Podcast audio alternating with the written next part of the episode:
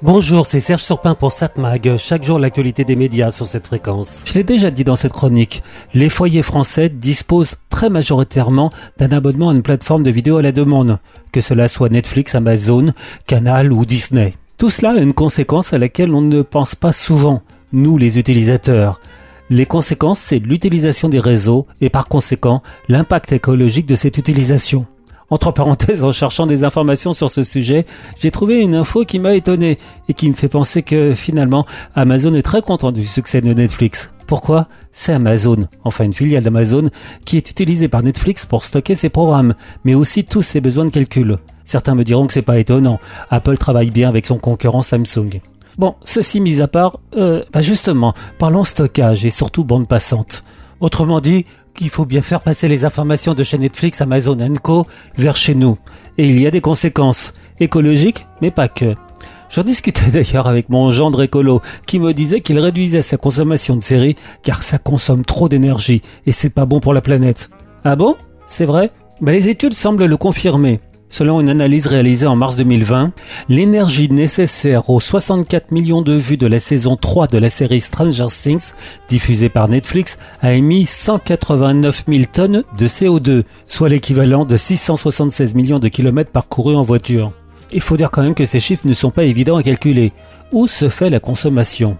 Une étude publiée en 2021 montre que près de 90% des émissions de CO2 et que l'énergie consommée pour regarder une heure de streaming proviennent des équipements de l'utilisateur final. Bon, cela dit, pour Netflix, et ils le disent avec pas mal d'ironie, en moyenne, la respiration humaine émet environ 40 grammes par heure, près de 100 fois plus. Rester immobile en regardant Netflix économise probablement plus de CO2 que Netflix n'en brûle.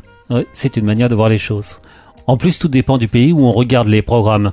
En France, pays du nucléaire roi, on pollue directement moins que dans d'autres pays, qui par exemple ont des usines à charbon. Au final, en Europe, regarder un streaming d'une heure équivalerait à conduire 430 mètres en voiture.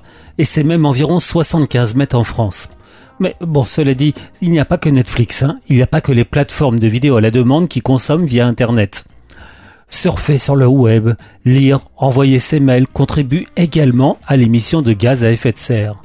Google reconnaît qu'une simple enquête sur son moteur de recherche nécessite autant d'énergie qu'une lampe de 60 watts allumée pendant 17 secondes et ça émet 0,2 g de CO2. Ça semble peu, mais il est effectué environ 63 300 requêtes par seconde sur ce moteur de recherche. Autrement dit, toutes les minutes 20, une tonne de CO2 est émise, l'équivalent d'un aller-retour Paris-New York en avion. Au final, les data centers consommeraient environ 2% de l'électricité dans le monde et produiraient autant de CO2 que le trafic aérien, environ 3% des émissions de gaz à effet de serre.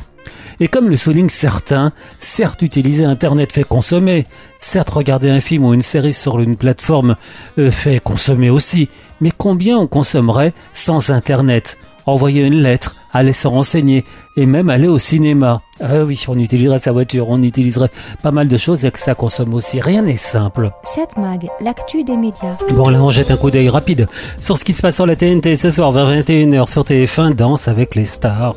France 2, une série policière, Tropique criminel. France 3, La boîte à secrets, le magazine de présenté par Faustine Bollard.